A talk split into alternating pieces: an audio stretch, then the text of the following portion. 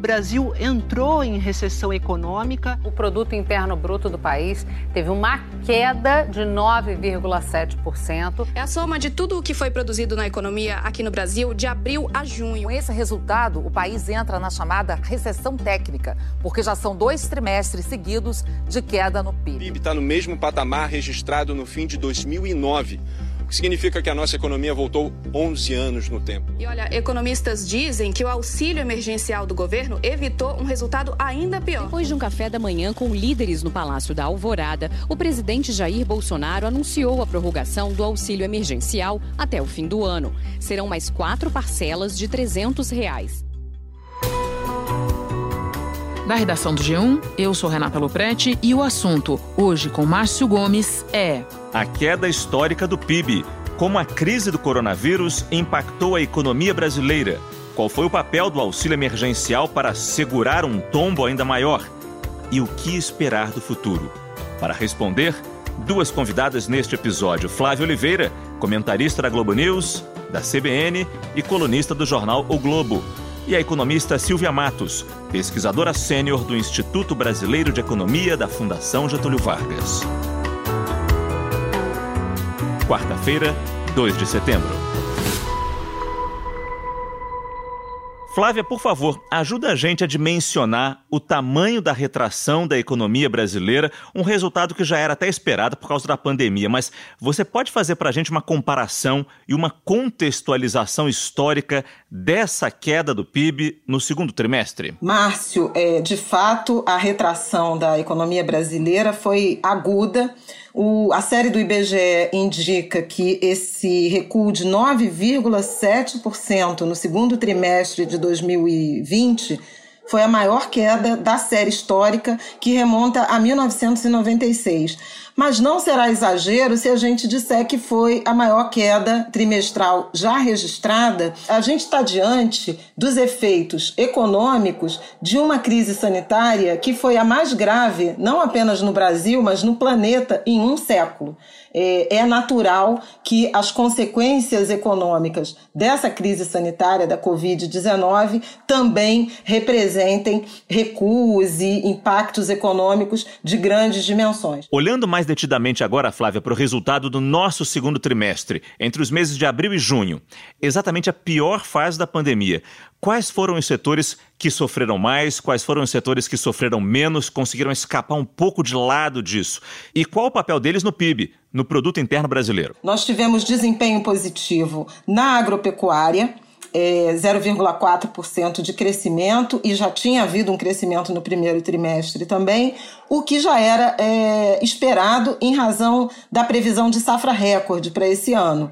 O IBGE está trabalhando com 250 milhões de toneladas uh, colhidas, então é, é, bem significativo a ajuda né, da agropecuária. Outro setor que se favoreceu, que teve resultado positivo, foram as exportações, crescimento de 1,8% no trimestre, muito embaladas pelas exportações de soja e de café. A produção produção de 20 milhões e 700 mil toneladas de soja também foi recorde no Paraná, uma alta de 28% em relação à safra anterior. De janeiro a junho, o Paraná exportou 9 milhões e 200 mil toneladas de soja. O aumento é de 59% na comparação com o primeiro semestre do ano passado a China foi o principal destino das embarcações. E a gente tem até uns indícios de que uh, junho, julho foram meses bastante positivos para as exportações brasileiras, porque a China retomou o seu patamar de, de compras,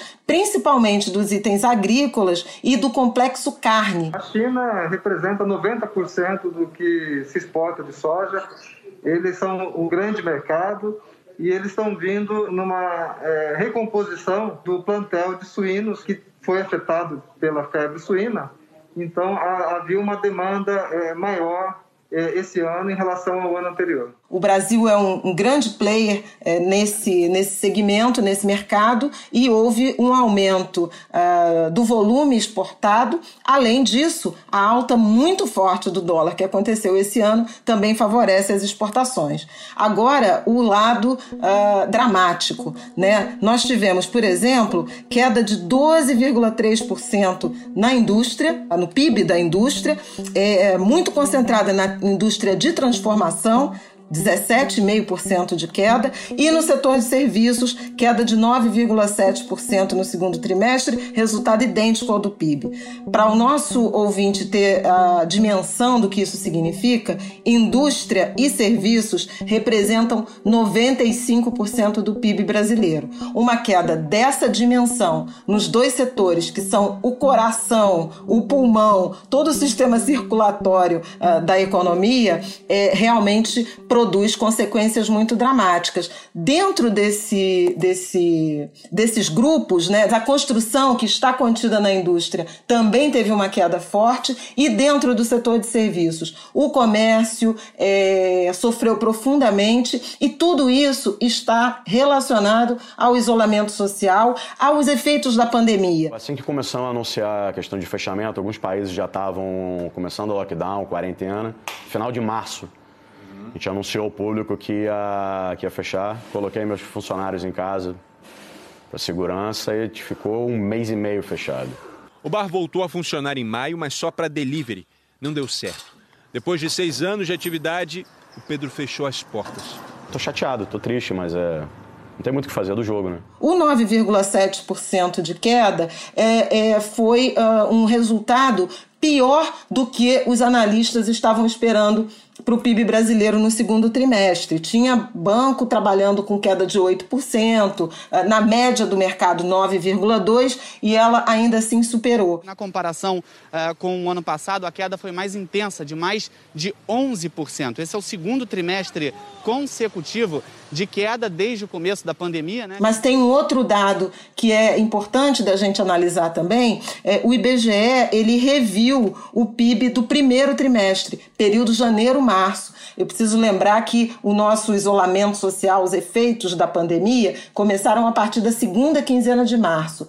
Pois bem, na primeira divulgação, o IBGE tinha é, estimado em 1,5% a queda no PIB, o que já configuraria um resultado bastante negativo mas hoje o anúncio foi de revisão para menos 2,5%. Notícia ruim nunca vem sozinha, né, Flávia? Agora, apesar de uma certa demora inicial para reagir, o governo gastou mais de meio trilhão de reais no enfrentamento da crise. A gente sabe que foi meio claudicante. Na questão do auxílio emergencial, por exemplo, a discussão foi longa no começo. Qual seria o valor do auxílio? 200 reais? 500 reais? 600 reais? Mas, inegavelmente, esse auxílio emergencial ajudou a evitar um tombo ainda maior, correto? Inegavelmente ajudou sim, é, sem dúvida alguma, sobretudo se você pensar que ele foi a solução de combate à insegurança alimentar, à fome, objetivamente, das famílias mais pobres do Brasil. Já deu para me fazer minhas compras, pagar alguma conta que estava em atraso. Mais de 90% do, do, do, desse recurso foi também usado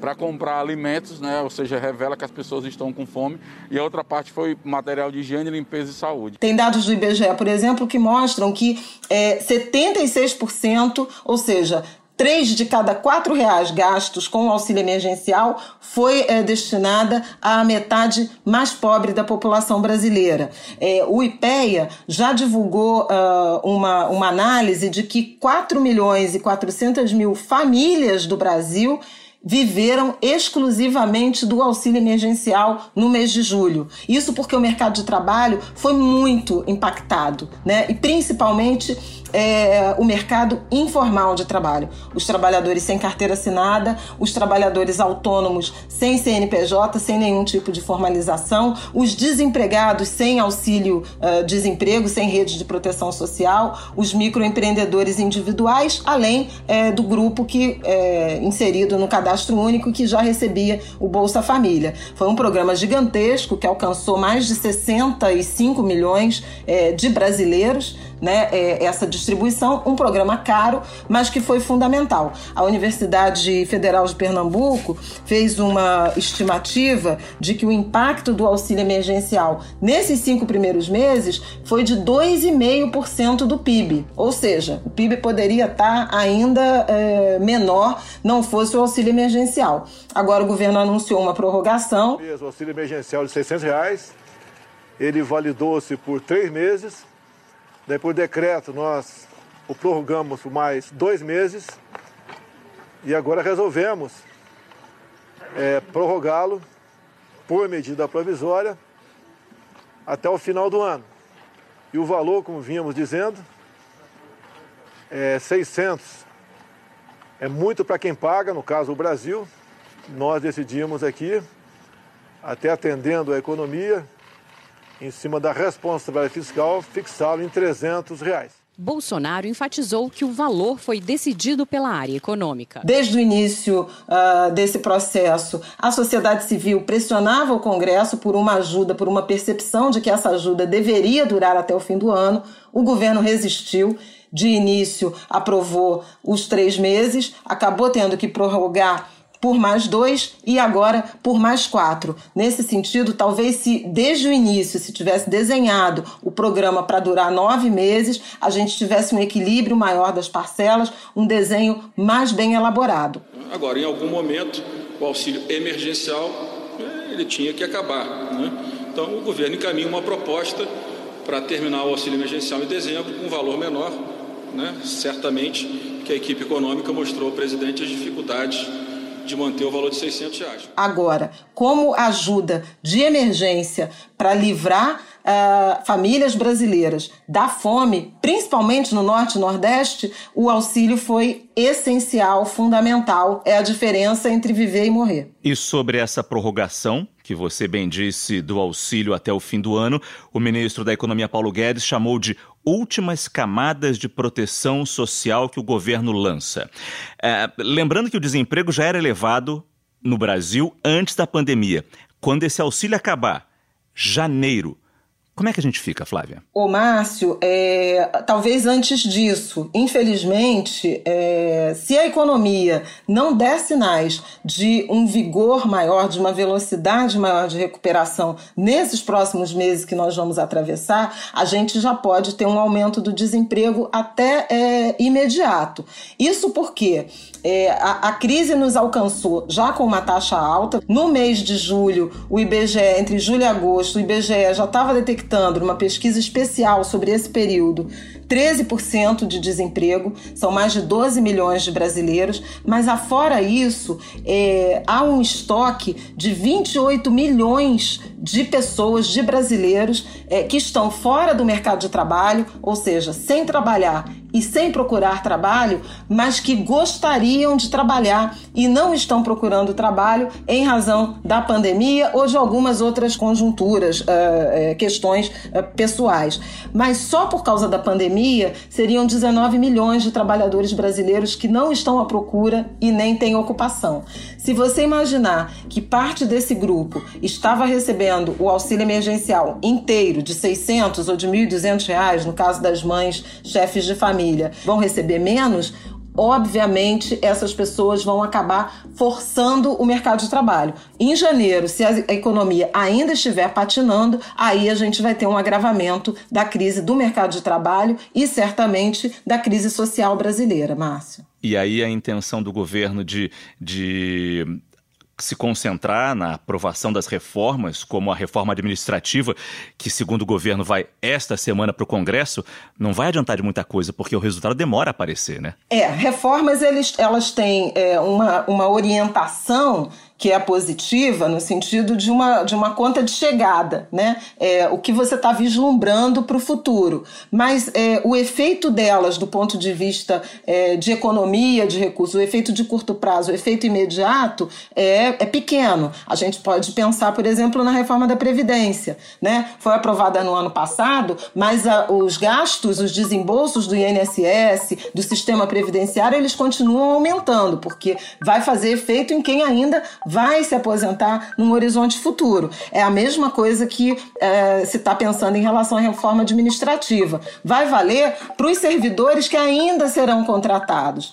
Você está, é, de fato, contratando despesas menores, mas até chegar nesse horizonte, o desembolso, o desequilíbrio de contas ainda vai continuar. Bom, durante o anúncio da prorrogação do auxílio emergencial, o presidente Jair Bolsonaro falou também sobre reforma administrativa. A proposta tenta reduzir o segundo maior custo dos governos brasileiros, que é a folha de pagamento do funcionalismo público.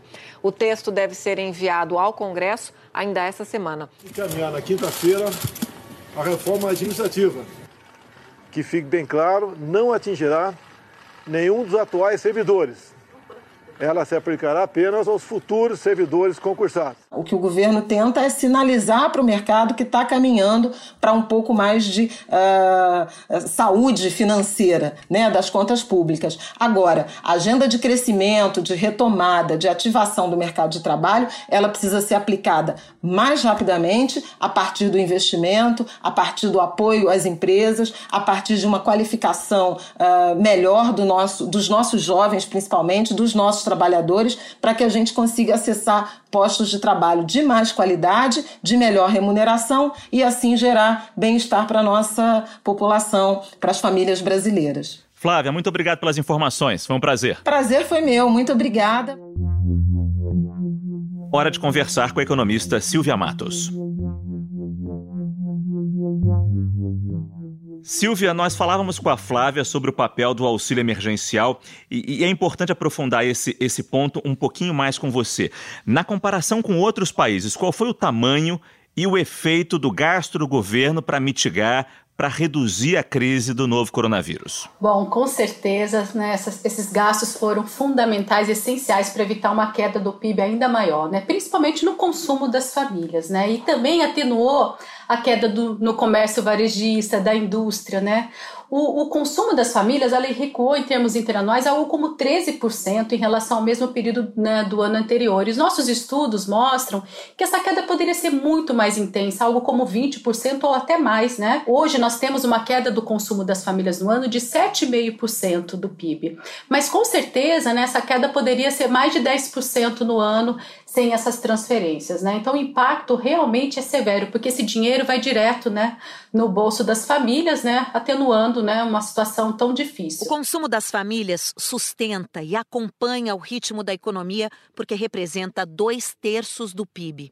Em toda a série histórica, desde 1996, o tranco no motor econômico nunca tinha sido tão grande uma contração de 13,5% no segundo trimestre de 2020. Agora, esse ponto é interessante notar em relação aos outros países, né? O Brasil, quando a gente compara com outros países, a gente realmente, como proporção do PIB, a gente gastou bastante, muito mais próximo dos países desenvolvidos, né? Quando a gente compara principalmente com os países emergentes, os países aqui da América Latina. Conseguiu deixar o Brasil numa espécie de pelotão intermediário a China tinha caído 10% no trimestre passado e agora voltou a crescer, 11,5%.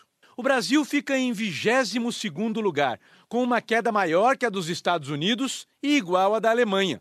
Outros emergentes tiveram quedas piores, como Chile e o México. Então, com certeza, a gente atenuou essa queda. Então, essa queda um pouco menor né, do que outros países estão passando seria o natural mesmo. Entendi. E, e, Silvia, o ministro Paulo Guedes, comentando o resultado do PIB, ele falou que a queda é um reflexo do passado. É um som que nós estamos ouvindo, mas um som que foi gerado no passado. Usando uma linguagem meio que astronômica, falando do, da explosão das estrelas e quando a, a luz começa a chegar aqui para a gente. Chegou agora o som de uma queda inicial do PIB de 10%. Só que a realidade já é outra. Como a luz das estrelas que nós vemos foram emitidas há bilhões de anos atrás. O que você vê é o registro do passado. Foi esse som que chegou agora. O Brasil já está voltando em ver de qualquer forma, ele fala, ele se desconfiante que estamos numa recuperação em V, ou seja, uma queda muito forte e uma subida muito rápida. Eu queria a sua análise disso. Até que ponto isso realmente está correto? Olha, infelizmente eu não acho essa, essa, essa forma de analisar o, o, agregado da economia dessa mesma, mesma forma todos os setores, porque o choque, isso é muito importante, essa pandemia é, é, atua de uma maneira muito diferente entre os setores, né? E muito mais, né, um efeito muito mais nos serviços, né, do que na produção, por exemplo, de bens. Né? Tanto que a gente viu essa recuperação com mais cara de ver até agora em julho, agosto, do comércio varejista, da indústria. Mas o setor de serviços, principalmente aqueles serviços prestados às famílias, está numa situação muito ruim nos indicadores recentes, né? Esse é o ponto importante. Serviços domésticos, restaurantes, bares, hotéis, saúde e educação privada puxaram para baixo o setor que teve impacto também da queda do transporte, do comércio e da comunicação, cinema e teatro, por exemplo. A notícia boa é que uma parte da economia volta, mas a notícia ruim é que nem tudo volta, né? E não só os serviços privados, eu acho que é importante lembrar também dos serviços públicos, né? Que tiveram um efeito importante na queda do PIB do segundo TRI e não normalizaram totalmente nesse terceiro TRI, né? E o mais importante, setor de serviços é um setor que emprega muito, então eu só vou ficar com essa visão mais positiva, né, no agregado da economia quando esse segmento normalizar e o emprego voltar. Você falou aí rapidamente da pandemia e esse é o ponto principal. Se a gente teve um resultado tão ruim, foi fruto da pandemia. Agora, a gente não sabe quando a pandemia vai passar. A gente não sabe quando uma vacina vai surgir. Até que ponto toda essa nossa discussão aqui sobre economia, sobre auxílio emergencial, sobre como vai haver uma retomada econômica, tudo isso fica numa, num grande ponto de interrogação, sem saber quando a pandemia vai passar. E nesse sentido, né, quando há não tem clareza sobre o que vai acontecer no futuro, isso inibe o quê? Os investimentos, né? Quem vai tomar decisões de investimentos, você não sabe como será o desempenho da economia, né, no ano que vem. E as famílias que conseguiram poupar nessa pandemia, né, elas provavelmente também vão querer continuar poupando, né, que a gente chama de poupança precaucional, porque tem um risco, né, de você num segundo momento de conseguir ter tido uma renda do trabalho agora, né, não foi foi demitido, mas tem um risco de demissão. Empresas podem vir a demitir, né, depois que, por exemplo, acabar esse período, né, desse acordo com o governo, né, de manutenção do emprego, principalmente o setor formal. Então, é, eu digo assim, é o risco, né, de você ter um segundo momento ainda muito negativo, né, até porque esses auxílios foram essenciais para evitar uma queda menor, mas o espaço no orçamento para manutenção desse auxílio, ele não existe. O risco, né, de você ainda ter efeitos sobre alguns segmentos, né, na economia persiste. E mesmo sendo difícil, mas vamos tentar olhar para o longo prazo, considerando quanto o Brasil já gastou, lembrando que ano que vem, pelo menos por enquanto, o teto dos gastos está mantido, o orçamento bastante apertado, teremos aí um esforço nas reformas, como uh, promete o governo. Qual a perspectiva para o futuro? Como reduzir os estímulos dados pelo governo sem reverter uma retomada. A gente tem que lembrar que o Brasil entrou nessa crise não só com baixíssimo crescimento econômico, alto desemprego e muita informalidade, né? O desempenho da economia em 2019 frustrou as expectativas dos analistas. O PIB cresceu 1,1%. Foi o pior desempenho dos últimos três anos. O resultado de 2019 ficou abaixo do previsto pelos economistas no começo do ano passado. A projeção deles era um crescimento superior a 2,5%. Mas também com uma situação fiscal muito frágil, né? um déficit público muito elevado e um alto endividamento, muito acima dos países emergentes. Né? Só para dar uma ideia, a nossa dívida pública bruta né, no ano passado fechou em torno de 75% do PIB, muito acima da média dos países emergentes, né, de 50%. 50%. Então, nesse sentido, né, a munição, né, não temos a mesma munição dos países desenvolvidos, né, para continuar essa expansão fiscal. Então esse é o primeiro ponto, né? Você tem realmente essa restrição. E o segundo ponto que eu acho que ainda não está muito claro, que é importante ressaltar, é que haverá sim uma pressão, né, para mais gastos sociais. A questão toda, né, que não tem uma saída fácil, um equilíbrio muito delicado, né? O cobertor é curto, né, com muita pressão para mais gastos. É essa é a nossa realidade, né? Então acho que antes da gente, né, discutir, né, a, o futuro, a gente, né, tem que pensar muito do que que a gente está fazendo hoje, né? O correto seria avaliar todos os programas de governo, os programas sociais, os programas de benefícios tributários para as empresas que são caros, né? Não necessariamente gerando o resultado esperado, né? Então temos uma necessidade importante, né, de reforma reforma administrativa, né, para reduzir gastos com salários do servidor. Então, antes da gente pensar em gastar mais, que eu acho que é uma questão que vai ficar ainda, né, ao longo de muitos meses, né, a gente saber como que vai ser os gastos públicos no futuro, a gente tem que reorganizar os gastos recentes, né, existentes já. Porque o Brasil já crescia pouco, né, antes dessa recessão, né, dessa pandemia, e os desafios para o crescimento potencial, que a gente diz mais elevado e duradouro, permanecem. Tá aí o desafio para o nosso país.